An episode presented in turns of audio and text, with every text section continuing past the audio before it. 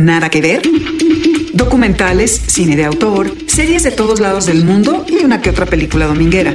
Aquí hablamos de Netflix, recomendamos lo que vale la pena y te solucionamos el eterno dilema de no tener nada que ver.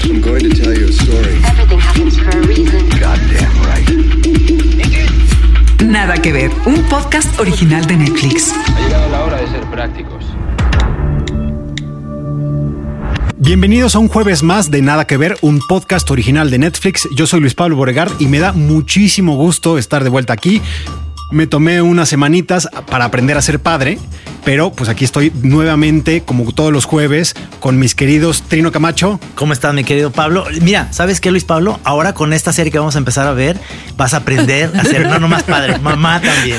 Sí, eso me quedé pensando, Mariana Linares, ¿cómo estás? Sí, sí, tenía recadito tu elección para esta semana. Estoy feliz de que estés de vuelta, este, que salgas del nido y que vuelvas a la mesa con tanto brío. Y sí, lleva especial dedicatoria el título que propuse para este episodio. Working Moms, una eh, comedia canadiense, pues yo diría eh, con toques amargos, pero muy, muy divertida. Y además, programas canadienses hacen cosas muy buenas como esta serie. Mi selección para esta semana es una píldora del absurdo que se llama Frankenstein's Monsters, Monster Frankenstein. En español, El hombre, el monstruo, el misterio. Una joyita de David Harbour. Pues aquí le vamos a entrar con un invitado muy especial.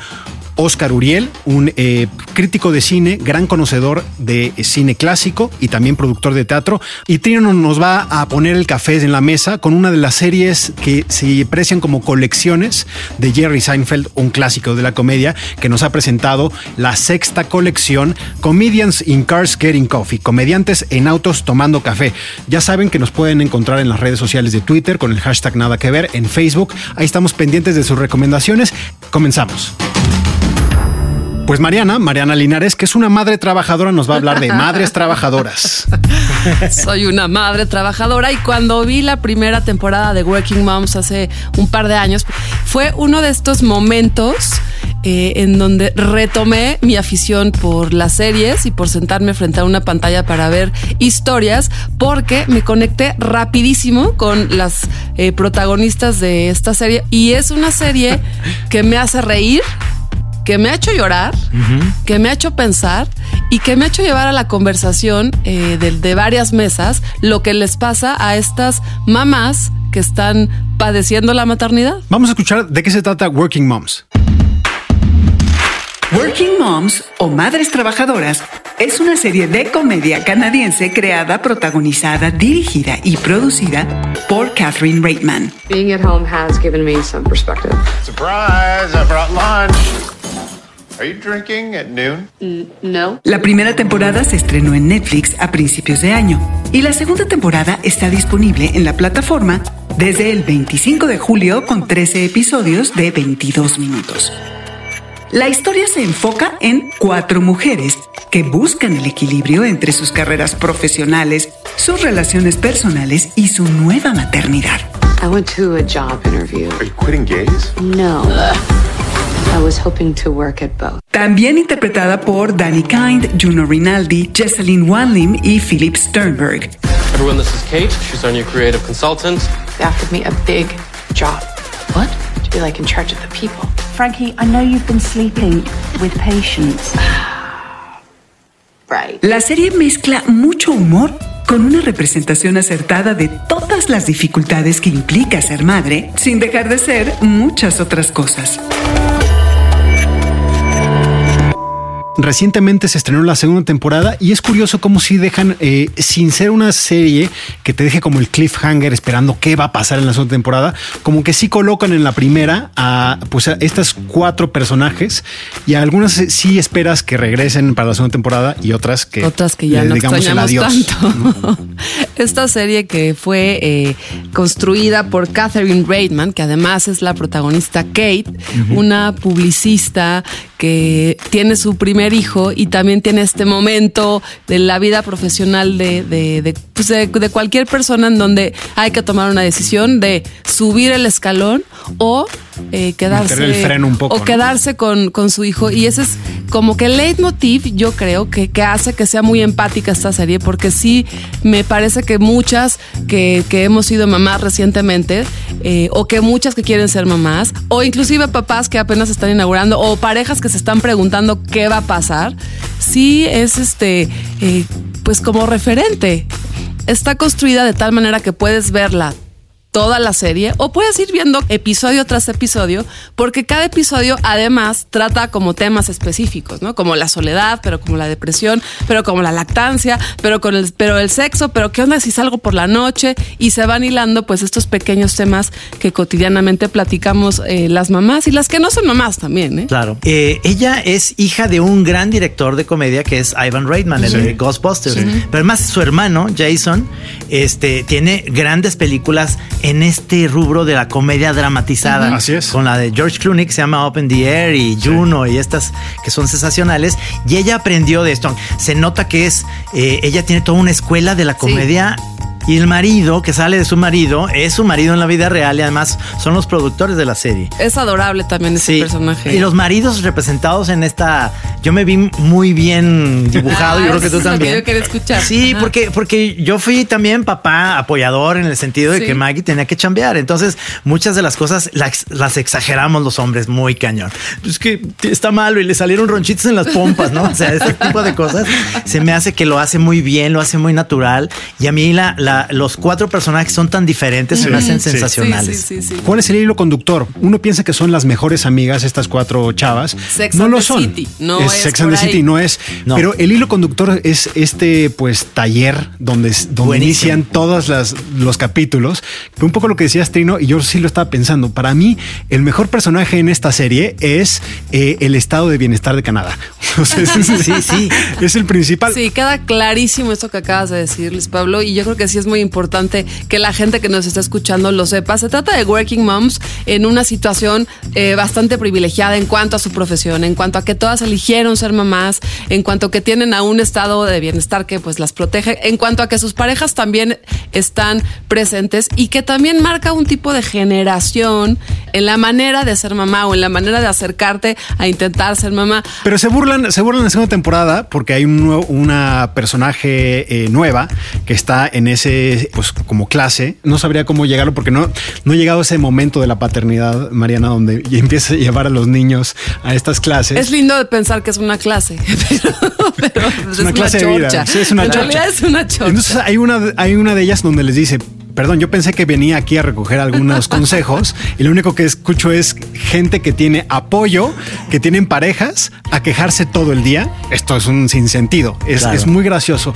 Tiene esos, esos detalles donde saben que son privilegiadas, pero al mismo tiempo hay espacio pues un poco para desesperarse, que eso es un poco la maternidad y la paternidad. Por ¿no? supuesto. Y es muy padre cómo rompe ella con todo eso y dice, a ver, espérenme, soy mamá y me vale madre y mi trabajo, Sí, sí. o sea, eso es, a, a mí se me hace que eso es lo que rompe muy sabroso en, y se va un poquito en, en- en lo melodramático, pero no se va tanto. A mí se queda en el tono comedia siempre muy sabroso. Sí. Yo le agradezco mucho a Amanda Azúcar que nos escucha en este, en este Nada que ver, porque fue ella quien nos recomendó hablar de este tipo de contenidos y además agrega que deberíamos de recomendar también The Let Down, que es una serie australiana que también está eh, relacionada con tipos de maternidad y que ayuda un poco a la vida cotidiana de los que somos este, papás, siendo que primerizos en los primeros años, para que te relajes, para que te burles de ti mismo, para que te des cuenta que hay otros millones y miles que te la están Exacto. pasando Sí. Que- igual que, que, no, tú. es, no estás Sí. solo. que no estás solo. Y que además es una visión en esta canadiense y en, ahora que dices esta que es australiana, que también debe haber muchas coincidencias y cosas muy extrañas. ¿no? Totalmente. Yo estaba viendo los, los episodios de Working Moms en, el, en la pantalla de la televisión y volteaba a la izquierda y estaba viendo La pantalla real. en la pantalla real cosas que estaban pasando en la serie. Entonces luego le decía a Amanda, mi pareja, ¿no? Oye, ven a ver esta serie, te va a dar mucha risa. Veía un chiste ese que eh, eh, se reía mucho y 10 minutos después estaba completamente El dormida porque ya sabemos cómo cansan mucho estos primeros, estas primeras eh, meses. Y así como Amanda, este, miles de mamás nos hemos quedado dormidas mientras vemos, intentamos ver algo en la pantalla. Y por eso quisimos platicar con una eh, working mom o una mamá trabajadora. Ella es escritora, se llama Gabriela Jauregui, autora de, autora y editora de un libro que se llama Tsunami, que justamente reúne voces de diferentes generaciones, de diferentes estilos, de diferentes tonos, de mujeres. Y le preguntamos qué tal le pareció esta serie. Una sobremesa donde abundan las recomendaciones. Nada que ver. Gracias por la invitación. Me llamo Gabriela Jauregui y soy escritora y editora. Y working mom, por supuesto. La premisa de volver al trabajo después de parir un bebé, sea después del descanso que sea, es buenísima. Me encanta la mm, primera escena donde están todas como en este como grupo de especie de autoayuda o de terapia para mamás y están todas viéndose las tetas. Momentazo de televisión, que salgan todas y todas tienen distintas formas, eh, unas son más grandes, más chicas, más colgadas, menos colgadas, justo hablan de ese tema. Y ese momento sí me parece así como una micro revolución tele- de la tele. Creo que las preguntas detrás de la serie son muy buenas, como hay una escena muy chistosa donde Jenny, eh, la personaje asiática, está en su oficina, es como tech, trabaja en una onda como de tecnología y tiene temas de para sacarse la leche y no sé qué, y en algún momento se empieza a masturbar, porque creo que el chiste es como si, si estás estimulada, pues vas a producir más leche, y se empieza a masturbar y entra alguien al cuarto, ni siquiera hay un cuarto para que pueda hacerlo, y entonces es entre súper chistoso, súper incómodo. Pero eso, hablar también de la sexualidad de las madres posparto, como que de pronto ya te vuelves una madre y ya eres como la Virgen de Guadalupe y ya no puedes tocar y obviamente no tienes deseo. Muchas de las preguntas que creo que nos hacemos todas las mujeres eh, en algún momento u otro, de una forma u otra, son estas tres chicas privilegiadas con su- sus respuestas a esas preguntas que creo que son bastante universales hasta cierto punto son respuestas 100% del privilegio y desde, desde ese punto de vista y desde el primer mundo y es todo súper blanco, súper clase media, súper cómodo, súper burgués, ¿no? Entonces ahí es donde las respuestas a estas preguntas se vuelven menos interesantes. Pero no quisiera por eso dejar de recomendarla, casi que es como una invitación a crear tu propio Working Moms en tu cabeza o responde tus propias preguntas de Working Moms. Pero algo que sí también creo que es bien importante recalcar es que la serie, que es creada por esta mujer Catherine Reitman, que se llama, que es Kate en la serie, es una serie que tiene en su cuarto de escritores puras mujeres, en el equipo de producción puras mujeres, y que esta mujer se propuso iba a darle espacio a un montón de mujeres y mujeres en cuyos eh, currículums vinieran momentos de como de pausa, es decir, que probablemente habían sido madres, dejado de trabajar y habían perdido experiencia. Entonces creo que hay muchas cosas interesantes como en el concepto, en la idea, en la propuesta. Es una forma importante, creo, de empezar a abordar el tema en la televisión, un tema que no se ve. Son cosas que hablamos entre nosotras. Ahora cada vez más también con hombres aliados, con padres comprometidos, pero no está en el mainstream de la tele. En ese sentido, y para la televisión como globalizada, este, etcétera, creo que es un súper buen primer paso. O un paso súper necesario. Empezar a como que abrir una grietita en el statu quo de cuáles son las narrativas acerca de mujeres exitosas que vemos en la tele y cómo detrás de ciertos éxitos hay un montón de fallas, hay un montón de errores, la regamos, la embarramos, ¿no? Somos mujeres trabajando, escribiendo y qué vamos a contar si no nuestras propias historias. Vamos a entrarle a algo para limpiar el paladar. Eh, se llama Frankenstein Monsters Monster Frankenstein. Es una joya del absurdo y de esto se trata. Frankenstein's Monster Monster Frankenstein. Un título de trabalenguas gramatical que se tradujo al español como El hombre, el monstruo, el misterio. I created life, and I created it in my own image. Why not? Es un falso documental de 32 minutos, considerado una de las cosas más raras, absurdas y sin embargo divertidas que ha creado Netflix hasta ahora. You're pretending to be me, Dr. Frankenstein, while I pretend to be the life that you've created in order to secure funding from her who represents the research institute. David Harbour, el actor que le da vida a Hopper en Stranger Things, y su alter ego, David Harbour III, se sumergen en investigaciones sobre la pasión teatral de su padre y su obra maestra, una representación original de la historia del Dr. Frankenstein. My father have a compulsion to court disaster. It's taking so long. I'm hungry. You give me cold beef. There's a lot of things about your father you may not want to know. Told you not to dig. Una pequeña pieza dirigida por Daniel Gray Longino, escrita por John Levenstein e interpretada en siete papeles diferentes por David Harbour. También por grandes actores y cómicos del talante de Kate Berland, Alex Oseroff y Alfred Molina. Para hablar de este tema, tenemos a un invitado, ya lo decíamos, de lujo, Oscar Uriel. Oscar, ¿cómo estás? Hombre, un privilegio estar aquí. Yo creo que para muchos mexicanos que gustan del cine, la televisión y el teatro, no necesitas introducción, pero pues este es un podcast que se escucha en varias partes del mundo, así que ¿por qué no nos cuentas quién eres? Hijo, caray, esto como la terapia, ¿no? Depende. Depende, depende. Pues, ¿qué te podré decir? Bueno, últimamente, eh, pues, digo, sigo siendo. El, el término crítico de cine no me gusta, eh, que eso podría ser otro podcast, ¿no? Eh, creo que es el especialista de cine, ¿no? Eh, tengo muchos años haciendo esto, empecé muy, muy, muy, muy joven.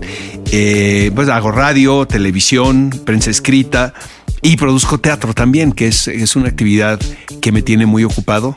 Y bueno, supongo que también por eso me han invitado a hablar de, Efectivamente. de esta película. Es ¿no? una de las claves. Claro. David Harbour que eh, hace un documental sobre la historia de su padre. Descubre supuestamente David Harbour sobre David Harbour Jr., que resulta que es su padre, de una larga eh, familia de actores, que encuentra el pietaje ¿no? o, o la grabación de una obra de teatro sobre Frankenstein. ¿Qué pensaste en esta joya del absurdo? Que yo creo que es una de las cosas que a mí me llamaron la atención. Me, me entretuvo mucho, la verdad no me, no me esperaba que fuera tan divertido. Eh, es un mockumentary, como le llaman los norteamericanos, ¿no? que le dan este término, un falso documental.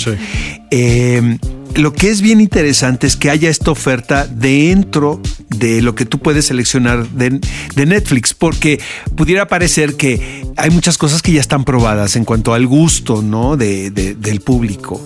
Y de repente que haya este tipo de producciones que me da la impresión es el capricho de un actor. Y ahora, pues David Harbour pues, está muy de moda y obviamente pues es el sheriff de Stranger Things y pues hay que hacerle. Y puede hacer lo que quiera. Puede, hacerle, Sí, no, sí. Puede, puede hacer una película de los 15 años de su hija si él quiere. Sí, ¿no? claro. Es de riesgo, eso es mucho riesgo. Totalmente, pero aquí hay dos cosas que me llaman mucho la atención. Primero, la duración, 32 minutos, eh, que siento que es ideal, caray. Sí, queremos más así. Eh, más, más cosas así, Así. porque eh, eh, creo que es muy redondo. También no neces- y eso es un ejemplo de que no necesitas dos horas y media para poder contar una historia.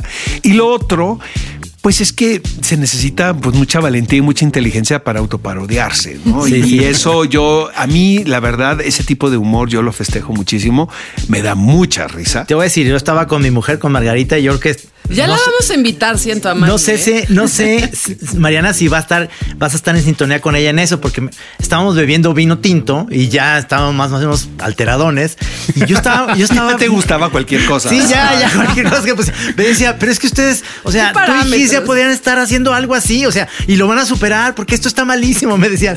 Yo estaba muerto de risa. Mira, quiere cerrar la puerta y se le olvidó cerrar la puerta y se abre. Eso es buenísimo, ese detalle. Esos Ah, sí, detalles son buenísimo, buenísimos. Entonces, te empiezas a morir de risa de lo absurdo y ya como que me empezó a entender que dice, "Ah, entonces está hecho adrede, ¿verdad? Le dije, claro, o sea, es que, ¿entiendes? Hay como Tiene una, su jiribilla. una jiribilla muy sabrosa. A mí me encanta eh, David Harbour como Sí. actor. Este, me- lo que haga, ahí sí yo estoy en esa lista, lo que haga, lo voy a ver. Y sí, me, me gustó mucho esta capa y me encanta que esté Oscar Uriel aquí a ver qué opina al respecto, porque va como dejando clases de actuación. Totalmente. Es una burla a los estilos actorales. Exactamente. Entonces, eh, no se toma nada en serio ni te está diciendo esto es por acá. Eh, se burlan tanto como de los actores formales con el personaje que hace Alfred Molina, que Ajá. viene de la escuela Que además ¿no? hace- británica, ¿no? De, de- Y luego se burlan también de los actores del método. Sí. ¿no? Con este que se llama The Actor's Tank. ¿Te acuerdas este, exacto, Que este es el falso programa, programa? sí, sí, sí. exactamente. Me gusta cuando dice, soy de Juilliard y se sube a la mesa y se vuelve a bajar. Pero nunca, pero nunca fue a Juliar, ¿no? Siempre como que, no, es una gran mentira, porque en Estados Unidos, si tú dices, esto me lo dijo una directora de casting de teatro en Nueva York, muy importante, que si tú sales de Juilliard o de Yale, inmediatamente tu currículum lo mueven a un lado. Independientemente de lo que tú estés buscando, puedes estar buscando un Sí, enano, sí. eh, un trapecista enano, te hacen a un lado. Porque si las credenciales de un actor saliendo de, ese- de esa universidad sí son muy distintas a las de otro, ¿eh? Y considerando NYU y otras es- escuelas importantes de actuación. Pero me da muchísima risa cada Que la se de referencia eso. de Juilliard y de la universidad y que finalmente no fue. Este mediometraje me sirvió como un trampolín de cosas que quería ver, porque eh, el personaje de Harbour, para mí, está completamente inspirado en Orson Welles. Que totalmente. Es Orson Welles. Hasta la sentada que Sí, tiene, sí, la posición que tiene en, el- en- en la silla. Entonces yo realmente eh, es cuando, cuando terminas de ver algo y quieres ver otras cosas, ya es que hizo su cometido. Y yo creo que en Netflix hay un, está un documental y la última película de Orson, Orson Welles, Welles, que yo creo que es, es increíble cómo ha pasado, eh, pues con el poco mérito, muy, muy, muy desapercibida. Se llama The Other Side of the Wind. Exacto. Que es una joyita escondida y que está ahí en el catálogo. Y está el documental sobre cómo dejó esta película inconclusa y cómo se terminó, que se llama They Love Me When I'm Dead. Te Orson una cosa, Luis sí. Pablo, el documental de verdad, amigos, dénselo porque es sensacional, caray. Bueno, la película también, pero eh, pocas personalidades tan grandes como Orson Welles a mí me parece que es un tipo fascinante, Sí, por ¿no? supuesto.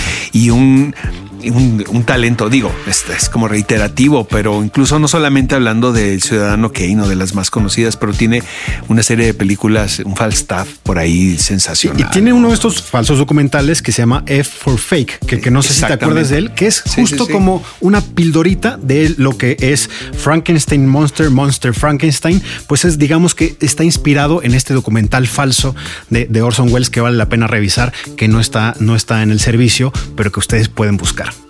Así que, Oscar, pues muchísimas gracias por Hombre, gracias chicos, qué venir a privilegio. nada que ver. Espero que no sea la es- primera. Exactamente. ¿no? es la, no es la última vez que vienes. Ya te, te haremos las invitaciones para que te des eh, más vueltas por acá a platicar. Es más, ya vete pensando qué título quieres platicar. aquí. Perfecto. Ya déjame consultar el catálogo y le comunico la información a la productora. Muy bien, Y pues vamos a tomarnos el café, ¿no? muy bien. Nada que ver. Un podcast original de Netflix. Trino Camacho, ¿qué coche serías tú? Fíjate, yo sería una Land Rover, una Land Rover Ay, Discovery. Te voy a decir por qué, porque porque este yo tengo una 2001 que no que sigue estando este, nomás no la puedes subir en una montaña porque no sube, pero sigue estando impecable. El día que la conozcan van a decir por qué. Es un es una camionetota todavía hecha en Inglaterra y yo creo que es como yo, ya mira, es como el halcón milenario. Ya ya tuvo su momento, pero sigue funcionando. De repente sí llega a años luz. Tú, Mariana, ¿qué coche serías? Ay, qué pregunta tan capciosa, porque no sé si sería, sería, pero siempre me, eh, me he quer- he querido tener, algún día lo voy a lograr, tener una Jeep todoterreno, tipo safari, así altota, eh, bien equipada por dentro, pero que tenga la posibilidad de saltar así esos, esos charcos de safari y así Claro. contra todo y contra todos. Pues yo sería un. eh, ¿Se acuerdan de esta polémica de Top Gear, del coche mexicano que Sí, sacan sí, ahí? claro. Sí, claro. El, el Mastreta, que le dieron durísimo, pero afectó a nuestro corazoncito nacionalista como buen mexicano, ¿no? Somos. Uno se siente especial, uno se siente producto y luego también como jarrito de tlaquepaque, sensible ante las críticas. Sí te quedas. Muy bien elegido. ¿Se El, el Mastreta MXT, el coche mexicano que quiso ser deportivo. Pero bueno, ¿por qué empezamos hablando de coches? Que, que estaría bien si nos dicen qué coches serían ustedes. Sí. Eh, porque para hablar de la próxima serie, que es Comedians in Cars Getting Coffee, A ver, dilo en español. en español es comedia, pues es un poco la traducción literal, que es lo que siempre pedimos de los títulos. Ajá. Eh, comediantes en autos tomando café. Ah, exacto, ok. Bastante No hay pierde, no hay pierde. Sí. al tiro derecho, ¿no? Sí, Como yo, debe yo- de ser. yo decía que la versión mexicana con Gis y conmigo debe ser moneros, moneros este, tapatíos en calandrias tomando tejuino. Comedians in Cars Getting Coffee, comediantes en autos tomando café. Una serie creada por el multipremiado comediante Jerry Seinfeld. Here at Comedians in Cars Getting Coffee, we have noticed that we have, shall we say, influenced a number of other shows. I like anything with wheels. En cada episodio, Seinfeld escoge y describe un carro especial que le recuerda a su invitado. Lo pasa a recoger y juntos se lanzan a la aventura en busca de un buen café. It's a car show. You drive around. Comedians attempting to function as normal people. This Wednesday. Well, you a comedian, huh? Comedian Matt Ellis. Just give me one solid note.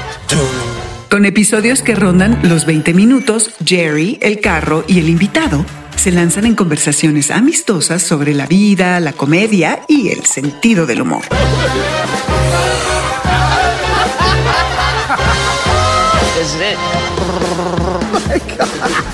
So, uh, show 'em what we got. This is nice. La nueva temporada, producida por Netflix y disponible desde el 19 de julio, tiene 12 episodios con invitados como Eddie Murphy, Seth Rogen, Ricky Gervais y Barry Marder.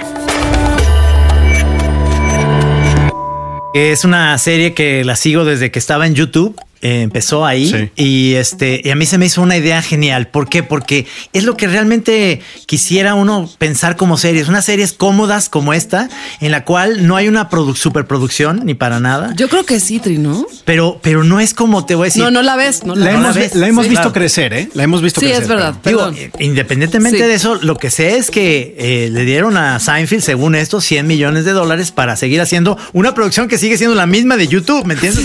¿Dónde está? ¿Dónde están A eso voy, ¿no? En ese sentido digo, pues cuesta carísimo subirte a un carro, pero supuesto que lo hay porque eh, Seinfeld colecciona autos, eh, hay episodios sensacionales, más por el coche que por el invitado. Sí. Eh, eh, de alguna manera, sí, a veces sí. Y otras es al, al- al tú por tú. Y en otras es que realmente el coche daba miedo. La primera vez que invitó a Ricky Gervais estaba muy asustado Ricky Gervais. Ahora utiliza un Rolls Royce que ya le. Se vengó. Sí, Y a, Luis y Kay casi casi lo lleva en una calandria. ¿no? Exactamente, también. Y, y luego sub- lo subió a un barco. Es decir, eh, es una serie que a mí me encanta porque precisamente es, es un poco esto de la improvisación, como este lo dice Martin Short y que nos dicen a nosotros a- en nuestro programa. Oigan, ¿de qué va esto? No, pues es improvisado, no me digas. Pues claro, o sea, así es esto, ¿no? O sea, eh, que le encanta mucho a Seinfeld, que por supuesto debe haber algo, algo de producción, pero se nota mucho que es sobre la marcha. Y si el invitado está de humor, porque Sí, también. ¿eh? hay, hay personajes que luego no dan el ancho, por Sí, ejemplo, a mí. Totalmente de yo acuerdo. creo que yo pensando eh, este, en los diferentes personajes que han aparecido en esta, en esta larguísima serie, te debe dar hasta miedo ya que te hable, ¿no? Seinfeld para invitarte. Y, y- y te, te puede intimidar. Yo vi el episodio con Melissa Villaseñor. Sí. Ella es comediante de Saturday Night Live. Intimidada. No podía hablar. Sí. Y se lo dice, este es el mejor día de mi vida. Y, y durante todo el episodio tú ves a Seinfeld intentando hacer un gran esfuerzo para que ella pueda hablar, pero la entiendo. Sí. Y me gustó mucho y me gustó verla intimidada a ella que siempre está sobre el escenario mentándome la madre. Ha tenido a personajes, a comediantes de la talla eh, de Steve Martin, pues de Gary Shandling, eh, Alec Baldwin. Alec Baldwin. Ellen DeGeneres. Ellen DeGeneres. Ese me encanta, ha tenido, me encanta. ha- Ay, ha me tenido a, Ba- a Barack Obama también. Sí, hay sí, que sí. decirlo. Dicho esto, la sexta colección se abre con Eddie Murphy. Son 40 minutos de gozo, ¿eh? Está sensacional, porque además Eddie Murphy, sabes que es de estos eh, comediantes que tiene la fama de que ya no quiere, por ejemplo, si hay reuniones de Saturday Night Live, él no va. Él no va a esas reuniones, él, él se siente big star, pero va con Jerry Seinfeld porque empezaron el mismo día, en el mismo lugar, en Brooklyn, y, y se admiran mutuamente. Eso es lo que Sí, decimos, sí. cuando ya se- la vara está en el mismo nivel y Eddie Murphy es sensacional en este sentido. Es el episodio más largo de todas Sí. las colecciones. 41 minutos. Y te fijas que eh, es uno de los ep- episodios también un poquito más amarguis en ese sentido, donde eh, hablan de sus dos ídolos, Sí. Richard Pryor y, y también este de Bill Cosby, y hablan también un poco de cómo son los comediantes un poco mala onda, Sí. ¿no? O sea, que decían Bill Cosby luego me trató mal y Richard Pryor no quería venir porque sentía competencia. Eso también no se da en nosotros. Sí. En nosotros es como mucha admiración y puras cosas positivas. Y aquí no, aquí Es un buen entrevistador Sí. que le funciona su método, que es echarse a reír todo el tiempo. Es muy bueno. Ahorita que dices que Seinfeld se ríe todo el tiempo, el episodio de, de Jimmy Fallon y de él, haz de cuenta que es como un espejo. Los dos se están riendo siempre, ¿te fijas? Porque Jimmy Fallon, entrevistador que tiene, él se está muriendo de risa siempre, igual que Jerry Seinfeld. Y es una risa que contagia, la Sí, verdad. es ¿no? La de. En el episodio con Bridget Everett, Bridget es una este, cabaretista, estandopera, ¿Qué tal muy, muy, muy reconocida y muy, muy, muy chistosa. Le dice a él así francamente en su cara, oye, es increíble, pero yo me río simplemente porque dices la palabra no. Y él, y Seinfeld voltea y le dice, no, y ella se muere de la risa. Y yo creo que Seinfeld lo que tiene es una inteligencia y un talento muy puntiagudo, muy puntilloso de tener todos estos datos a la mano en su cabeza para convertirse en un gran entrevistador por un lado y por otro lado poner en una conversación temas importantes por un lado y temas importantes como se tocan en la comedia eh, de manera así muy pam pam pam. Yo de- me acuerdo de- que de La- fútbol, Larry David ¿no? en la colección tercera le Sí. decía, oye, pues lograste otra vez hacer una serie sobre nada, que era lo que se decía de Seinfeld, pues ahora lo volvió a hacer, pero ese, ese que mencionas, Mariana, es realmente eh, revelador porque yo nunca había visto a Jerry Seinfeld enojado y en ese se le va. No, O sea, está a punto de aventar, pierde- el- sí, sí, sí, levantarse sí. de la mesa. O sea, ahí pierde completamente la mm, postura porque eh, Bridget le dice el nombre de un, de un comediante que incluso censuran. Y eso, ese momento sí me hizo ir a Reddit para saber quién, ha- quién había sido ese comediante que Jerry, simpatías, sonrisa, todo el tiempo, lo odia. A mí lo que me encanta de Seinfeld es que esta serie, que parece que, en, eh, que es sobre nada, es realmente un- un- una enciclopedia de la comedia. Ahora te diría lo que diría Alejandro, mi hermano. Diría, no, si se trata de algo. Alejandro, mi hermano, es amante de los coches. Entonces dice, siempre pone coches padrísimos y nos explica por qué. Y entonces ya con eso ya me ganó. Dice, si ya cuenta chistes o no, no me importa. Yo quiero ver el coche. O sea, está- No, y siempre se trata de algo porque sí hay, sí hay temas ahí que se tocan de la sociedad. el café también. Y el, sí, ¿qué es eso del café? ¿Qué Pero adicción en la, al en la- café? en la sexta, ya en la sexta colección ya vimos que patrocinan, entonces se, Sí. se siente como que a fuerza, Sí, ¿no? sí, es decir, sí. comercial, comercial, comercial. El único comediante, creo yo, de Me la- da ansiedad tanto café. que no tomó café era Jerry Lewis. Él sí dijo que no. Ese es muy entrañable ese Sí. episodio, que es el, el con el que cierra la, la quinta colección, porque Ajá. ya es un, digamos, un episodio post-mortem. Sí. Y otra gran influencia de Jerry Seinfeld, pero no, te voy a corregir porque estuve revisando otros. Es- Larry David toma té. Ah, es cierto, es cierto. Entonces le, le dice, le dice Seinfeld, oye, pero este es un programa sobre beber café. Le dice, lo siento, pero ya sabes es un cómo Contreras. personaje". exactamente. Es Larry David. Es exactamente. Hay dos cosas que me llaman mucho la atención de Jerry Seinfeld manejando. Primero, no sé si se pierde o si van ya a un lugar porque maneja durante varios, varias horas Sí, sí. y no usa Waze ni No, usa nada. ninguna aplicación para, Pero para yo saber ahí, cómo Por llegar. eso digo que la producción debe ser carísima porque deben ser unas grúas muy, muy, muy impresionantes que suben al coche como en plataformas. Yo creo, ¿eh? Perdón. No, sí va No, manejando, yo sí va no, manejando. Hay que trae- que sí. Sí, vamos trae unas GoPro. sí, Yo digo hay que trae- que no. Es como James Corden, que de, a partir de ahí hizo eso también, Sí. que canta Sí, en el coche, pero es a partir Y de la, esta otra, influencia. y la otra pregunta es, ¿qué será? Si, si Seinfeld sabe que su invitado no ha dicho nada gracioso, dice, voy a dar otra pinche vuelta hasta que se último Sí, chiste". sí, claro. ¿No? Que yo creo que sí, a veces pasa eso, ¿no? Yo creo que con Eddie Murphy es curioso el episodio con el que abre, va a recogerlo a su casa y luego te das cuenta que llevan 15 minutos manejando para salir de su casa. Imagínate cómo le fue bien a Eddie Murphy de que su, su mansión tardaron 15 minutos en salir solamente de la casa. Sí, sí. Pero bueno, ahí está la recomendación que es un café para un café expreso que te hace pensar, te hace reír y te deja una sonrisa en la boca. Comedians in Cars Getting Coffee. Y puedes verla mientras estás haciendo otra cosa también, cocinando, Sí. estás con algún amigo, con alguna amiga, con compañía. Es una este, comedia que te deja muy feliz, es amable. Me encantan a mí estos formatos eh, cortos, 15 minutos, los disfruto 20 mucho. minutos. Los disfruto. Yo estoy esperando cuando saque un pacer. ¿Te acuerdan del pacer? Claro, Era ese que pellizcabas, Sí, ¿no? sí, era el cristal más grande porque tenías que ver al imbécil que lo había comprado. Yeah. Recuerden que estamos pendientes de las redes sociales, sobre todo Twitter y Facebook, donde nos pueden escribir con el hashtag nada que ver. Un saludo a Fabiola Rivera que se echó toda la temporada de Nada que Ver, los 16 episodios que ya pueden encontrar en las diferentes plataformas y se puso muy en duda porque ahora ya no sabe por cuál empezar de todas nuestras recomendaciones. Gracias Fabiola. Y fíjate que Edison Fonseca, que es de Colombia, porque su banderita así lo dice, dice: Felicitaciones por este episodio de Nada que Ver eh, con Gerardo, el que hicimos de la Casa de Papel. Ah, claro, el gerente de la fábrica de billetes de Colombia. Exactamente. padrísimo. Maravilloso. Maravilloso. Muchas gracias y un abrazo te mandamos. Bueno, pues ya saben que los estamos leyendo, estamos pendientes de lo que nos comentan en cada episodio de este podcast. Hasta aquí llegamos y nos escuchamos el próximo jueves, Mariana. Ay, muy pronto, muy rápido, ya. La vida se va muy Se rápido, va Mariana. Si yo te contara. sí. Hay que ser breves porque hay que ponernos a ver series, ¿verdad, Trino? Les doy un aventón, no saben qué coche traje hoy. ¿eh? Ah, no me digas. Un safari. Gracias, Luis Pablo, qué bueno tenerte de vuelta. Un gusto. Nos escuchamos a la próxima. Cada semana, tres recomendaciones en una conversación sobre Netflix desde Netflix.